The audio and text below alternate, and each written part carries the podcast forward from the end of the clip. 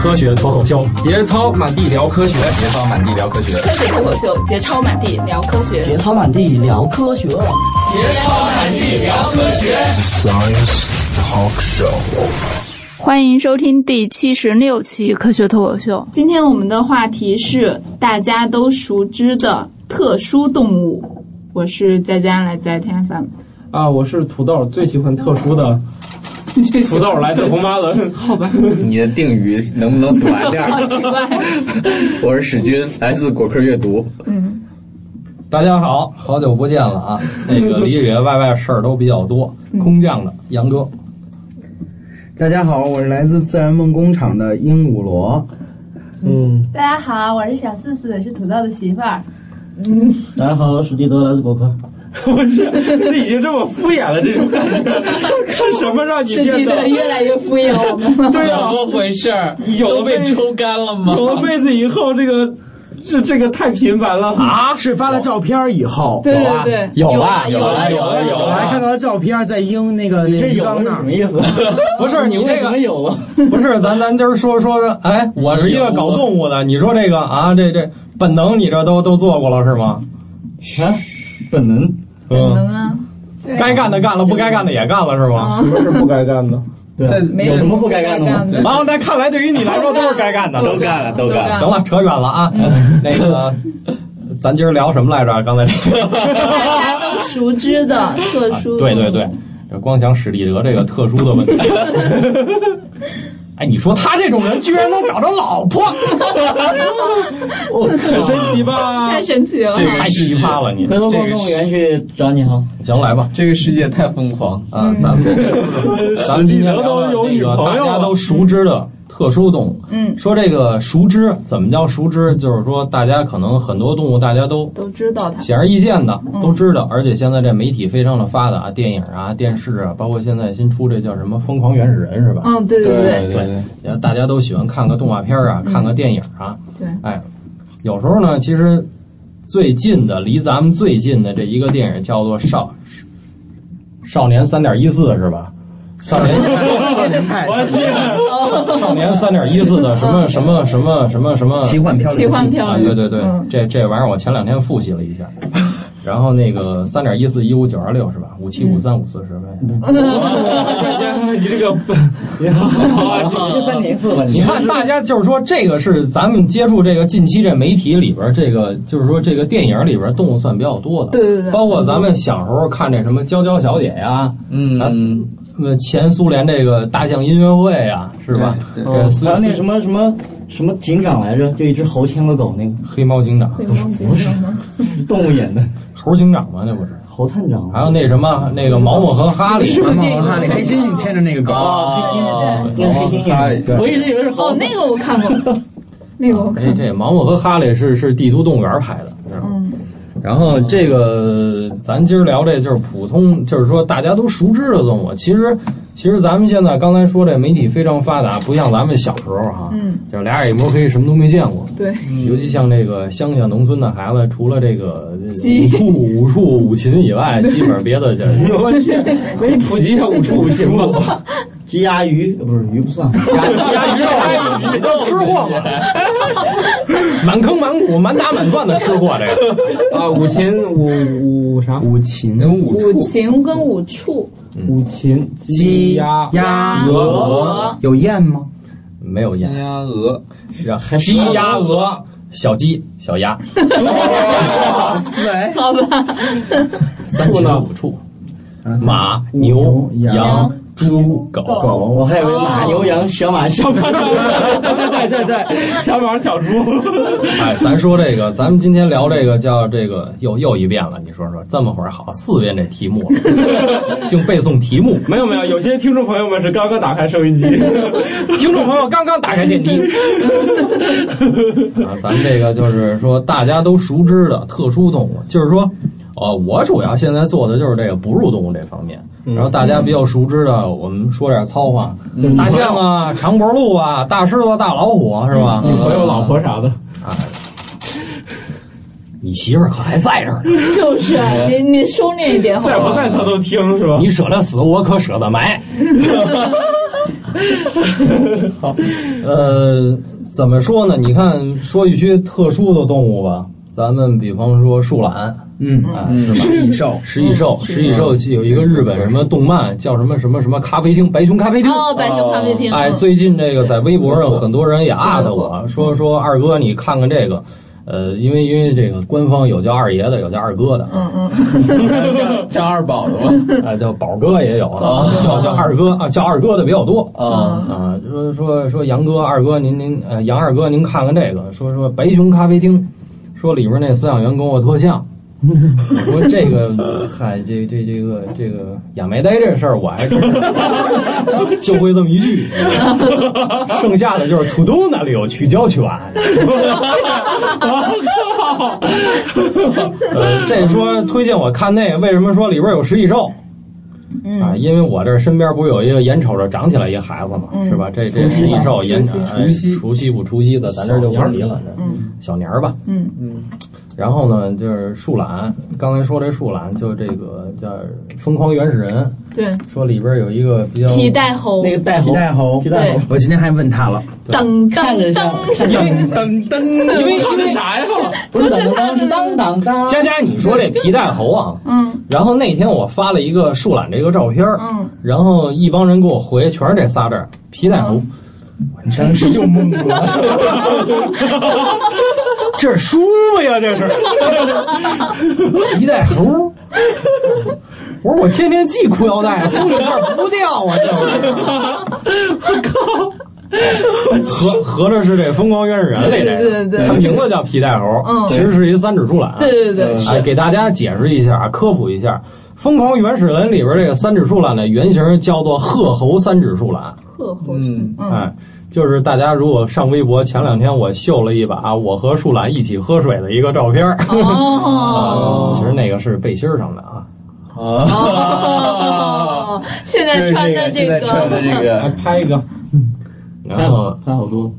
嗯，好，这个树懒这个东西呢，其实大家都很了解，尤其前一阵子咱微博上有这个一个视频，就是这树懒躺着挑食的嗯那个挑食的，还有一个树懒那个做引体向上那个嗯啊，这个地方是什么地儿呢？这个地方是哥斯达黎加的一个叫做濒齿动物救护中心。嗯啊，呃，这个救护中心呢，它有两个分部，一个在哥斯达黎加，嗯一个在圭亚那。圭亚那主要负责的是这个二指树懒和大食蚁兽以及小食蚁兽，这个哥斯达黎加主要负责的是这个三指树懒，啊，以这个鹤猴三指为主，额外的还有这个，就今天我跟这个鹦鹉螺聊过这事儿，就是这个霍夫曼霍氏树懒。二指树懒的一种，哎，对，这是嗯另外一个种，哎，叫做霍夫曼霍氏树懒。嗯，这个这两个中心呢，它主要是指的是什么呢？就是说，为什么说这种动物比较特殊？一会儿给大家解释，从分类上给大家科普一下。嗯咱们先说这两个，因为咱们要引导后边这个问题，嗯就是说前一阵子就给大家解释一下这个视频的来源啊。嗯这个微博上有这么一视频，包括这个土豆网啊、优酷网啊，包括这个新浪啊，不是嗯，都有，这个这个基本上吧，这个视频大家都转载过，而且这个点击率非常的高，就是这个这个这个叫做树懒这个育幼这个方面，它这个。哥斯达黎加这个三指这个呢，包括圭亚那这二指，它主要是这个接收这个小动物是主要来源是什么呢？一就是说，因为现在这个环境生态破坏比较严重，是吧？嗯然后这个雨林里边呢，这个树木砍伐，每天这个，尤其这个美洲这个热带雨林这个树木砍伐，用这个木材，每天都有这几十万立方的这个树木要被砍伐走，因为是慢慢就消消失这个雨林了。嗯然后这些动物呢就失去家园了。本身这些动物需要的就是雨林一个环境。嗯，它失去家园以后呢，有很多呢，就是说被这个人破坏了生活环境以后，它失去了家园。但是这些环保主义者呢，就给它救助到这个中心里面，嗯，然后进行人工的这个育幼。如果说这个成年的动物，它经过这个调养，有受伤的进行治疗，小的呢就是母兽受到伤害或者死亡了以后，把这个弃婴给带回中心，哎，诸如此类吧。成年的它给调养好了，它进行一个野外的放归，但是小的它没有这个独立性，就是说从小它没有野外的这个生存能力，它都是人喂大，那么怎么办？所以这些动物呢，一个是有做这个野化训练，如果野化训练不成功了，那么就走一些动物园。哦，啊，动物园呢，它因为前期我咱们聊过这事儿，就是动物园是一个首先有一个科普教育和保护的对异地保护的这么一个功效，嗯所以这些动物就到了动物园。然后这个是这个哥斯拉加这个三指，但是三指对于这个国际这个世界上所有这个动物园和海洋馆协会来说，其实三指的饲养是非常的难。啊，跟海洋馆协会那是它有叫国际动物园及海洋馆协会哦哦哦啊，这个总部在在米国啊啊，嗯，然后呢，它是等于全球性质的这么一个负责这个动物园及海洋馆的科学研究的这么一个机构。嗯嗯，它这个就是说人家这个权威机构，然后就是说最后分析说这个三指树懒真正能够在动物园养的非常成功的，呃，极少。就是说，据我所知，现在养三指树懒，唯一动物园里边有三指树懒的，现在我所知道的应该是美国的圣地亚哥动物园。因为美国圣地亚哥动物园也是世界上首屈一指的，没有之一，嗯，就是最牛的这么一家儿。它的动物种类以及动物展示的行为方式方法，包括动物福利，嗯包括这些丰容，包括训练，包括这些这个其他的诸如此类的科研，都是非常的好。而且它作为动物园来讲，现在还做一些这个野外放归的一些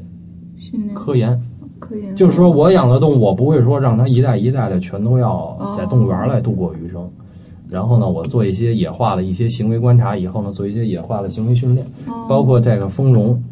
情况下，我模拟野外的生态。这个前期就是说要投资很大的经济利益的问题。嗯然后呢，把这些动物繁殖了以后，小崽儿让它有一个野外的一个生存的一个行为，嗯，然后呢，让它适应野外的环境。我们把这些小崽儿再给它放到野外放归。嗯这个其实他们做的最牛逼的就是说，它这个是一个真正动物园的一个出发点，是动物园的一个意义。嗯不像现在某些叉叉叉的一个村办的一个某些动物园，什么训个熊嗯啊、打个环儿啊、什么拔个指甲、弄个牙呀，就就这个都是扯淡嗯啊，这个是扯淡的，这这个只能唾弃它，嗯是吧？啊，这又扯远了，咱们再说说这个啊， 说说这个，咱们刚才说的是这个三指树山懒，指树哎，三指树懒，就是我给大家解释这个三指树懒。三指树懒里边，现在咱们比较常见的一个是这个鹤猴三指树懒，嗯哎，鹤猴就是咱们这个猴部，这个树懒的猴部，哦，它是这个褐色特的，色然后有这个眉弓这块有黑色的条纹，咱们现在能够看见我这个哦嗯，这块有一个黑色的条纹，鹤猴，鹤猴嗯这底下是褐色的。哦，然后还有一种就是也是非常稀有的，这个鹤猴三指树懒是算比较普遍，还有一种是这个叫做斑背三指树懒斑背，啊，斑背，它的后背是这个就是褐色的条纹和加这个乳白色条纹相间，哎，这是这是一种，因为这个三指树懒和二指树懒相比较，在这个地域分布来讲，它更趋于狭窄。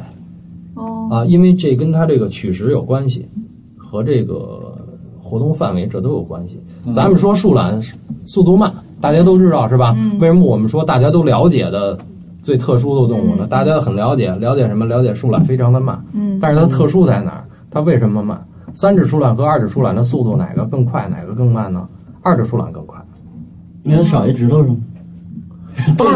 少少掰一指头。这样，我对二指舒婉的快还是有所耳闻的，就半天就不动吗？就是更容易进入状态不动吗？但是二指说树这么快吗？但是二指树懒有一个最快的，就是最快进入状态不动，五秒钟就完的。哦，啊搞懂，他装，他没听懂。呃，什么是五秒钟就完呢？哎呀，嗯也就跟你差不多嘛。你最不希望的一种情况。况，哦，不是下来夸在上两口子，是进来夸在出只有老师听明白了，只有石老师听明白哎，了。石老师，石老师是过来人，嗯，那是你打哪儿过来的？东五环。桥上过来，所以说，大望桥哎，我们说这个说这个二指和三指，真正的就是说速度最慢的还是三指。嗯哎，三指相对来讲，首先它慢，再一个呢，它这个呃食物更趋于狭窄，二指树懒在野外它吃什么呢？就包括我今天跟他聊这个问题。油麦 菜。啊，油麦菜不是吗？上面插那堆是啥呀？油麦菜。 那不就完了？你还故作惊讶装？没有，就是说咱说野外。不是说动物园喂它吃啥？是蒿子杆儿。你你知道野外吃什么吗？ 蒿子杆儿。你知道吗？树叶。你不知道吧？不知道。那就好办，狗 粮。我去，我去，狗粮。猫粮，哎，那是他隔壁，真是啊食蚁兽，啊隔壁吃的。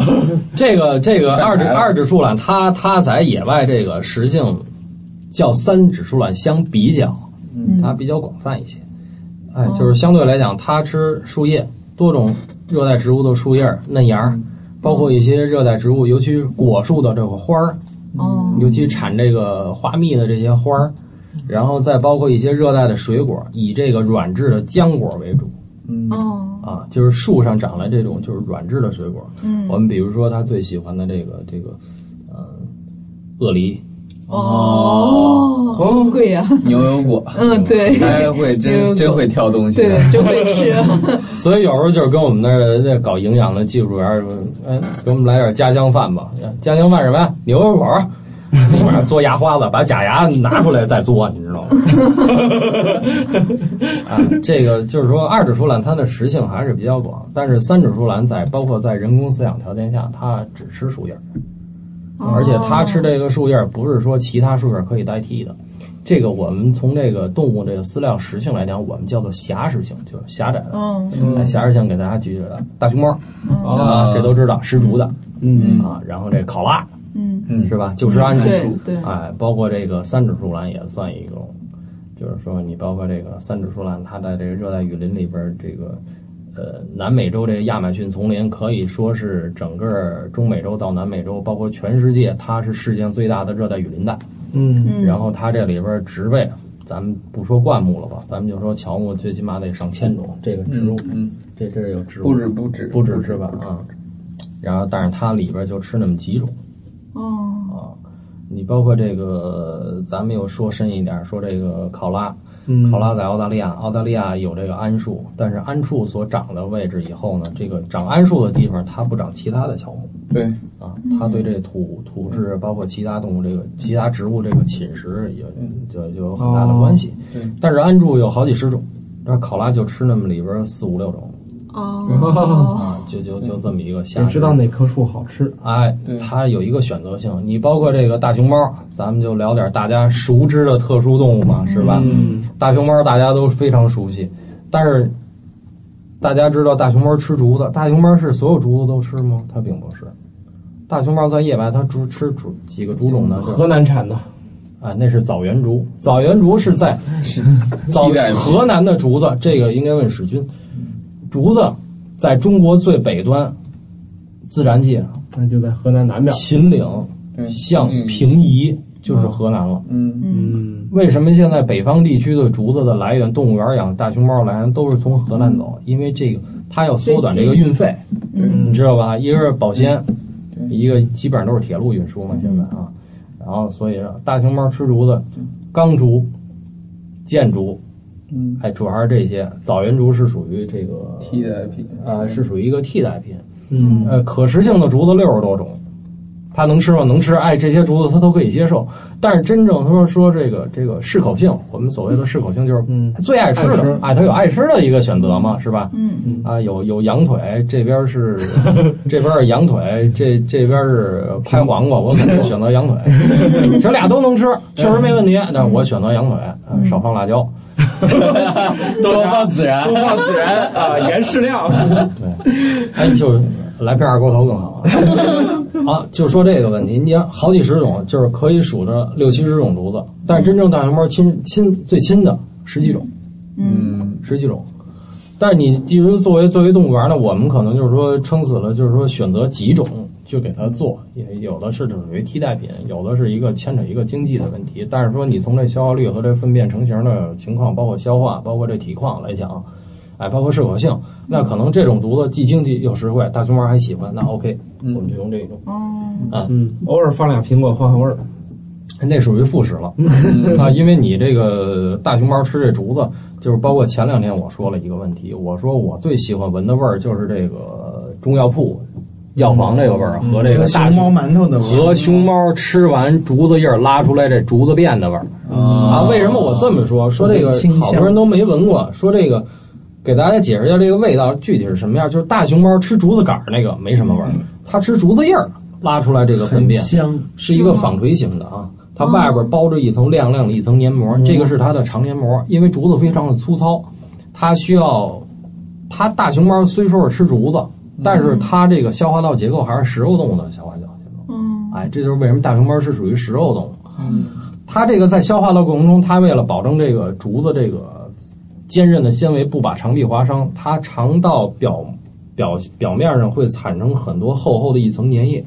嗯，然后它包裹住这些竹子往外排，不伤害它自己，嗯，哎，这就是为什么大熊猫在一定的时期，它的食竹量如果说下降了以后，它会排一定的粘液，因为这个肠壁粘液增厚以哦后呢，影响它这个消化，所以它要排一次，我们叫做排粘液嘛。这个一般人工圈养大熊猫都会出现这些情况。嗯啊，所以说吃这竹叶便拉出来的呢，因为它消化率非常的低，这就是为什么大熊猫一天到晚吃的特别多。嗯啊，一头成年的壮年的体质非常好、非常健康的一只成年大熊猫，吃竹子最起码能吃到一二百斤，一天。对，吃竹叶儿。嗯，大熊猫，大熊猫吃竹子，啊对它为什么要吃那么多？这就是我下边说，因为它竹子，大熊猫吸收竹子的营养消化率非常的低。嗯，它只能吸收。我们一按一个百分比来讲，百分之一百的竹子，它吃进去了，真正能够消化了百分之十八。哦，那人吃肉能消化多少？你看你那屎最后出来是什么样？要出来还是肉。你像我们饲养员嘛，我们看这个，首先消化好不好，首先就有点像中医叫做望闻问切，我们是望、捏、闻、分析。肠啊，肠这就不用。你要说史蒂哲，你觉得你要吃肉多了，你可以拉完了，你也忘。闻捏分析分析尝尝尝尝，这你可以尝尝尝尝，你就知道你这肉是不是吃的多了。 哇塞！开玩笑，还问我不许挂相啊，不许挂相。我知道你也是有女朋友的人了，不许挂相。我就想起那个那天史蒂的表忠心说养女朋友比养熊猫要贵要 贵，熊贵女朋友对贵，女朋友熊要猫贵便宜。当时我们哦就说这个，呃，嗯所以我们刚才说这个动物，就是说非常普通，就是说大家都熟知，但是它特殊点在哪儿？就是我们说一些特殊点嗯啊，咱们刚才说到了树懒，是吧？说到了这个食蚁兽，嗯刚才食蚁兽捎带儿说了一下熊猫这个吃竹子的问题，嗯包括考拉吃桉树，然后咱们再回来说一下这树懒，树懒大家都熟知，树懒，今天我们说了树懒为什么倒吊，嗯，嗯树懒终生都是倒吊的，它为什么不正过来？这这你该说两句了。是代谢比较慢吗？还不是皮毛的问题今天咱们说这个树懒为什么倒吊这个问题，就是骨骼那个哦，这个颈椎的问题是吧？有颈椎有骨啊盆，，我明白了，这个是这个杨老师特意给我普及了一下，今天主要是先分析一下它的骨骼结构，因为它的站立不站立，其实在生物演化角度讲，它应该是看骨盆的结构的。如果骨骨盆的这个夹角比较大，骨盆的夹角比较大，就适合站立。我先举个例子，比如说我们说人类演化，它经过四个阶段，它是早期猿人、晚期猿人、早期智人和晚期智人。比如说早期的猿人，比如说像爪哇猿人，它的骨盆的夹角呢，就相对来讲呢比较小，嗯这样它无法直立。哦，那就只有骨盆越大，就开这个，我们看它就好像是一个平面一样，它这越是像平面，它附着股骨头以后才能站立起来，它越是夹角窄小，股骨头没法附着，它就根本站立不了。那其实树懒树懒也是这样的，为什么树懒不能够直立，它要倒挂着呢？杨老师给我普及了，因为它的骨盆结构夹角就是很小的、很窄的。我我这么比划一下啊，夹角大是这样，嗯跟平面似的，嗯嗯这两个这两个窝长股骨头的，站俩腿，嗯嗯，哦那么夹角小就是这样的，你这股骨头根本就没法长，长完以后你嗯对特别的窄，你根本就站立对不住直不起来。啊我再给支不住哎从这个咱们说这个说这个大家都比较了解的动物，真正我们人算动物，嗯嗯大家很了解人类，是吧？我了解很很多平时其他的身边的一些动物。我说一句最没有下限的一个问题，就是说这个交配，就是性行为。嗯，咱们今天聊到这儿，就是说性行为问题，就跟这个骨盆结构也有很大很有关系，非常的有关系。它性交的演化是根据骨盆的趋势来的。因为嗯我们们知道，我们知道，学哎，我们知道，就是说，咱们咱们这儿在座接触都是都是成年人，还有孩子的啊，包括包括有这个准爸爸，包括这个这个是吧？准老公的，真老公，哎，自己偷着乐嘞，小鬼。 所以就是说，我们说这个，说这个，说这人这个性行为，就是说性生活这个过程中，它有一个体位的问题。嗯，就是说我们有这个，就是后入式，就我们所谓的叫爬胯性交，是吧？就是动物里边它就是嗯从背交到面交的哎，演化。对，面交的演化，嗯就是为什么说人能够面交，就是面对面的进行交配，嗯它就是一个骨盆结构。骨盆结构嗯我们全是夹角倍儿小，你腿根本劈不开，我去，真的是这样，就是这么一个长问类的题啊演化有化石证据。哦，对，那么我们为什么说说咱们说从猿到人，包括离人最离人近缘关系最近的大型猿灵长类猿类，黑猩猩黑猩嗯大猩、窝黑猩猩，窝黑猩猩，哎，但是真正能够有面对面有这个性交的，它除了这个人以外，就是这个黑猩猩和窝黑猩猩，嗯大猩猩都没有这种交配方式。嗯，为什么？它的骨盆结构它打不开。我们看经常能看到黑猩猩和窝黑猩猩直立行走，你包括在动物园里也好，嗯在野外也好，我们经常能看到黑猩猩在那儿甩着甩着，它站起来走。但大猩猩它不能长时间那么站立，为什么？它的骨骨盆盆吃夹角撑，小，它夹角小，它支撑不了它自己这个自身这个它的它自己这个重心，它就掌握不好。哦，所以树懒也是这个原因，因为它的骨盆夹角太小了。所以我们看，包括家里有养猫的、那有就养看狗的，倒挂包括哎其他的一些动物，包括什么，咱们看马呀也好，大象也好，犀牛也好，包括魔也好，包括其他诸如此类，包括鸟类都如是。都是被为什么全是背交？哎，这跟它的骨盆结构，它不允许它有面对面的，因为这它面对面，它这腿劈不开，这这是最简单的又粗俗，话糙理不糙，哎 你这么理解，这是一个深入的生物演化的问题。对吧？我们说，你大家都知道有树懒这个东西，但是它的特殊性，哎，就是这些，嗯，是吧？我们说树懒，再有一个树懒，颈椎，说说颈椎吧。哎，咱们说树懒的颈椎，大家都嗯知道，所有哺乳动物都是七节颈椎长颈鹿也是七颈，啊，长颈鹿脖子那么老，嗯除了有除了有些鸟类，嗯 鸟类不是七颈，但是长颈鹿都是七颈。嗯，哦，但是但是树嗯懒比较特殊，嗯嗯树懒特殊在哪儿呢？树懒它这种不一样，然后它这个颈椎不一样。嗯，哎，最少的颈椎有六节儿的，最多颈椎有九节儿的。刚才我们说这个三指树懒，我们看很多视频，这你看三指树懒显得脖子很长，有点像那龟哈，就是趴到那儿抬个头。哎，其实它有的那个三指树懒，那颈椎比较长，哎二指树懒有时候它这个活动范围比较短。你看我们看那个头后边儿，脖子很短，嗯那它可能就是六节儿颈椎。哎，这跟它这进化分类都有关系。再二指树懒呢，特殊在哪儿呢？我们知道咱哺乳动物，咱们这个体温，嗯，大家知道二指出栏啊，对，哺乳动物嘛，哺乳动物跟人都一样，都是有时候家里养个小宠物啊，什么都知道，哎，有个头疼脑热小动物发烧了，鼻子头干了，可能是不是发烧了？一量体温，咱拿体温表量量吧。包括到宠物医院，然后医生也来给小狗一量，嗯，行了，你们家狗发烧了，怎么三十七度五？哎，确实是，对于咱们来说，三十七度五可能狗的体温稍微高一点儿，是吧？哎，它可能三十七度五、三十八度，对于它来说是低烧，对于咱们人来说是高烧。但是如果说你搁咱们说树懒发烧三十七度五、三十八度，那这个表对于它来说就该爆了。啊为什么我这么说？二指树懒它特殊性在哪儿？它是哺乳动物里边儿体温不恒定的。嗯，咱们人的体温是三十五度到三十七度之间，它的体温跨度更大，它体温最低到二十度，最高到二十八度，再高了不过三十度，所以用咱们体温表，咱们量不到它。所以我们说它的体温有点像什么两栖爬行动物，哦啊，这就是它的特殊性了。嗯，怪兽啊，对，对，所以我们说，你真是说看一些动画片儿，嗯，你包括咱们看他的祖先大地懒那个《冰河世纪》里边嗯 C 的对是吧？对嗯哎，他这个是大地懒，那么他进化以后就是这个《疯狂原始人》里边这个这个这个皮带猴，啊，我听了我老是猴皮筋儿，啊猴 皮筋儿，弄个弹 幕。所以你说大家都嗯看看一个乐儿，但是我们从这个动画嗯片里边我们怎么看？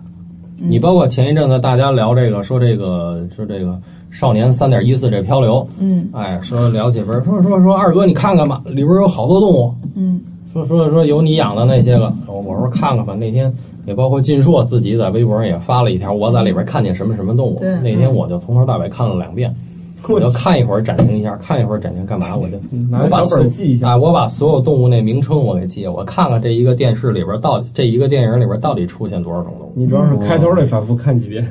反正就是开头比较集中，后对来在开头船上货舱里边有一些，你对嗯就得定格以后，怕什么 stop 有个以大后骆驼，然后有骆驼，有非洲鸵鸟，嗯有鹈鹕什么的，反正你就珠子你就点着看呗，放大了看。嗯，哎，你就是说你很多动物你了解它，但是真正你了解，我觉得对于一个你再好的一个中科院的院士，一个科学家，嗯我们了解也是只是一个九牛一毛一点。嗯真正这种科学性的东西，它是无止境的。你包括别的不敢说啊，就是说接触动物比较多，这动物每天都有可发现的新东西，真是这么回事儿。您这个，嗯咱咱说这个普通的动物，大家都了解的兔子，兔子大家都了解，嗯，是吧？吃过见过 都，哎吃吃吃过，大家吃过，吃过见过。但是你真正了解吗？你了解兔子吗？嗯，通过进硕的普及，我们知道兔子拉两种屎，一种不要了，一种吃。对对对，它为什么吃？开心啊，补充一 种营养素似的，吃完很嗨啊呀、嗯，补充一种营养素，哎，是它消化道里边需要一种酶，嗯这个酶呢是它自身能够创造，但是自然条件下野外寻找不了的。所以这种酶在消化过程中，它这个头次的粪便是带这种酶的，嗯它把这个酶再吃回去以后，二次再消化，这种酶就就吸收了。它需要有一个，就是兔子喜欢吃回锅粪，哦，而且李德喜欢吃回锅肉。回锅肉比较好 吃。哎，差不多，差不多，嗯啊听这名字很像。他不喜欢吃，他喜欢吃回锅豆腐。回锅肉里头回锅它现在不用吃豆腐了，名名正言顺了已经。多嗯长时间了？加油！多长时间了？什么多长时间？嗯，在一起多长时间了？啊，几个月了，不长。就是你你男朋友啊？这一次我们看起来像个女的，啊，然后 那个，然后还有很多动物也非常有特殊性。你比如说，我们都了解这个，你像很多咱们说都是现生动物，对是嗯吧？我们还说一些，你你比方说这个像恐龙啊，咱们就得让这个鹦鹉螺专家对给大家说一说这恐龙。大家都知道恐龙，嗯，哎，恐龙是啥呀？恐龙恐龙是长得比较丑的那个。 恐哦龙是奥跟啊奥特曼打架的，那是歌声。对，所以我们号的。这个恐龙吧，就是有一次杨哥去我们馆踢馆去了，啊没没没这事儿啊大家都不知道这个事儿。就是嗯我们去一块儿参观地质博物馆，讲到恐龙，就联系到了现在的爬行动物，嗯就联系到了我们熟悉的但很特别的动物，就是一种爬行动物，我们宠物市场都见过，叫蛙眼儿。干啥呀？它的学名叫伊丽莎虎，对吧？杨老师，哦伊丽莎虎。为什么讲到这个蛙眼儿、手工和伊丽莎虎嗯啊手工是啊吧？手工对伊丽莎吧？虎胡萝卜尾。为什么讲到这个特别之处呢？哦是从恐龙蛋说起的，因为恐龙蛋的化石表明呢，很多的恐龙是双产道的。哦它一次下两枚，一次下两枚。哎我还见过那个蛋嗯所以我们看到恐龙蛋都是放射状排列，一对儿一对儿出现的对对，两个两个两个两个。当然，这种情况大多出现在较大型的食植性恐龙的身上。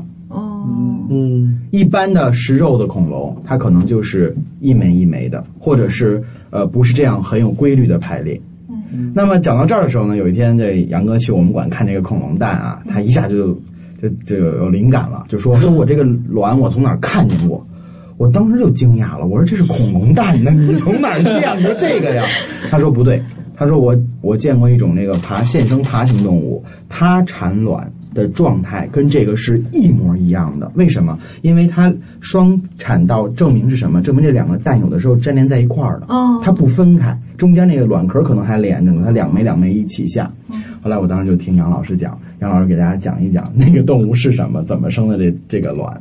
这个两爬可能不太专业啊，就有点胡说。就是说，嗯，它这个双产呢，就是指的它在这个呃这个这个这个这个卵巢分泌这个卵，包括它这个交配以后，然后它这个产这个卵的过程中，嗯，它这个卵是属于附着性，嗯，就是说两个卵出来，它是卵壳是连着的，嗯，我们就是说人为的，咱们给它掰开，它是有点像连体，嗯嗯，明白我说这意思吧？嗯明白就是连体儿啊俩脑袋挨着。嗯嗯，贴着，你说咱给它掰开，这这边有直接这煎这边这边有壳那边没了对，这边有壳那边没了，你所以就是这么一个问题。嗯，这但是它这种双产道这种这种两爬动物，它包括恐龙，它说这个就是生完了以后，它这蛋都是连着的。嗯，都是就连着的是说白了，就是我们在现生的物种当中找到了一个能够证明它是双产道的这样的一个证据。哎，哦其实不光是伊雷沙虎，其实很多两爬动物，你包括这壁虎类的，它基本上绝大多数都是这个双哎，产我道。还真没见过壁虎蛋，壁虎蛋都下哪儿啊？它也不下到你脸它壁虎，咱们说啊，就是说有有这个叫做壁虎科，嗯，明白我说这个吧？分类上壁虎科，然后它有这个强吸的，就是就是就是爬墙上爬爬行吸的，就是说往上爬的这种一个一个这种生活方式，还有地吸的陆生的，哎，你像什么沙沙虎啊、虎手工手工啊，这都是人间虎啊、剪虎打啊洞的这是吧些这些，它都是地吸的。地吸跟那个墙上趴着那种，它有一个最大的区别就是地吸，它手手上没有那么多的这个绒毛，嗯所谓的咱们叫吸盘嘛吸盘，嗯其实它就是就是甚至可以用纳米来来来测量它这个绒毛的这个密度，嗯，呃，粗细啊，包括长短啊，就是说它它这个绒毛过多以后，它就起起到一个吸盘的作用，嗯，它专能够附着到更细小的东西上，啊，这都扯远了，就是说，我就说这个，你说这个壁虎，刚才这壁虎这蛋。啊，就是说它在这个咱们这个老的房子、居民区墙缝里边儿，它找一个温度合适的情况下，它把这个蛋产到里面。它这蛋得多大？一一点点儿。你像厘米壁都不虎，到咱们普通看这种壁虎的话，你要这个蛋基本上也就一厘米左右，五六毫米，七因八毫为米相左对右相对来讲，它一次就产两枚哦啊，一次就产两枚，而且这两枚卵基本上都是连着的瘦长的连着的，和恐龙蛋很像啊微缩版的小恐龙蛋。哦就是就是咱们老房子，你家墙缝里面还有恐龙蛋。对，那它它这个 你有有，它没有什么外界的干扰，它没有光照，是吧？它就是自然孵化。你包括这其他爬虫动物，它都给藏到土里边儿。咱们不是说晒，嗯，那有的那个需要的是阳光晒到沙子上以后，沙子土以后，这个温度土的温度和沙子的温度去孵化它。你这个壁虎也是，你们家老房子七八十年，你爷爷太爷爷那辈儿都不带扫房的，你说这里边儿这缝子里边儿，它肯定土少不了。哎，它产到这个里面，产的比较隐蔽，而且它爬墙这个缝儿里边儿小缝儿鸟儿肯定进不去，嗯，其他的更甭提了。哎，然后呢，它这个自然孵化，这个爬行动物都是生完了不管了对，啊，有的蛇可能特殊啊，它盘着这个卵，但是绝大多数这些蜥蜴啊，有很多都是人育雏行为哎到后期就有了，像扬子鳄，包括一 些像窃蛋龙，它就有有这个育雏行为，然后保护自己的卵，然后等到这个呃恐龙出来以后，它要照顾它，给它喂食。啊，就分早成龙和晚成龙，其实跟现在的早早成鸟和晚成鸟是一个概念。有的鸟是早成鸟，它出来以后就能够自己活动；有的是晚成鸟就不行。嗯 所以说，大家就很深刻的了解了我们非常熟悉的动物，但是它有很多的特别之处。嗯，基本上也就是哎，我们刚才说了，大家从这动画片里也讲，包括恐龙特级可赛号啊，什么嗯侏罗纪公园啊，我们了解了很多的恐龙，包括我们看一些什么这个。哎，这个什么什么白熊咖啡厅啊，对包括哎这个疯狂原始人啊，我们了解了这些动物。葫芦嗯啊， 啊，葫芦娃里面有蛇精跟蝎子精。而且 还有蝙蝠和老鼠。 哦，对对对，好吧，那我们这期就这样吧，时间有限，我们得赶紧录制下一期了。嗯，好， 好，那就这样，拜。好，谢谢大嗯拜家，拜。拜如。果你想联系我们的话，可以通过新浪微博搜索“科学脱口秀”，然后微信的话是“科学脱口秀”的全拼，然后也是可以搜索到我们。我们的邮箱地址是“科学脱口秀”的全拼 at gmail.com。然后下面说一下收听方式，iOS 和 Mac 用户可以在电脑端下载一个 iTunes 软件，然后通过它可以下载和订阅我们的节目。然后手机端用户的话，可以下载 Podcast 这个 app 来订阅收听。安卓用户请去各大应用商店去搜索爱听 FM 这个客户端，然后也是可以订阅收听下载《科学脱口秀》。嗯。然后这个应用的话，其实也有 iPhone 吧，所以说 iOS 用户其实也可以去搜索 ITFM 这个客户端。然后其他平台的用户呢，可以到科学脱口秀的官网三 w dot 科学脱口秀 dot com 去下载 MP 三，然后也可以去 ITFM 的官网三 w dot itunes dot com 去搜索科学脱口秀。